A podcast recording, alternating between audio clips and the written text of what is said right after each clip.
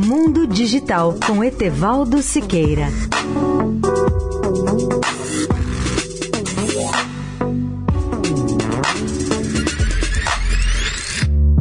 Olá, amigos da Eldorado.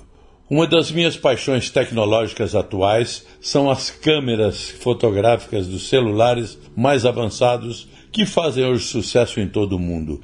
As pessoas com mais de 30 anos se lembram que até os anos 1990 tanto a arte quanto a tecnologia fotográficas eram baseadas em processos analógicos de captação das imagens.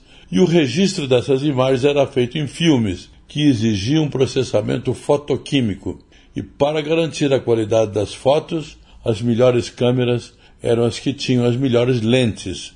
O primeiro grande salto na tecnologia da fotografia veio na década de 90 com as primeiras câmeras digitais, mas a verdadeira revolução da eletrônica é a que tem ocorrido mais recentemente com a chamada fotografia computacional. Com essa nova tecnologia, nós conseguimos fotos extraordinárias com melhor foco, maior nitidez, melhor definição ou resolução, cores muito mais vivas e melhores contrastes.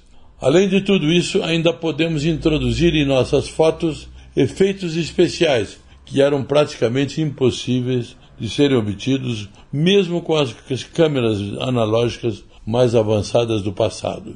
A fotografia computacional é resultado da ação de microprocessadores muito mais potentes que revolucionaram as técnicas de captação da imagem e ainda aprimoram o resultado final com recursos de computação digital em lugar de processos óticos. Eu estou apaixonado pela fotografia computacional dos meus smartphones o Samsung Galaxy Note 9 e 10 e também os da LG G7 e outra marca chinesa que experimentei recentemente, que é o Mi 9 da Xiaomi. Tá? Etevaldo Siqueira, especial para a Rádio Eldorado.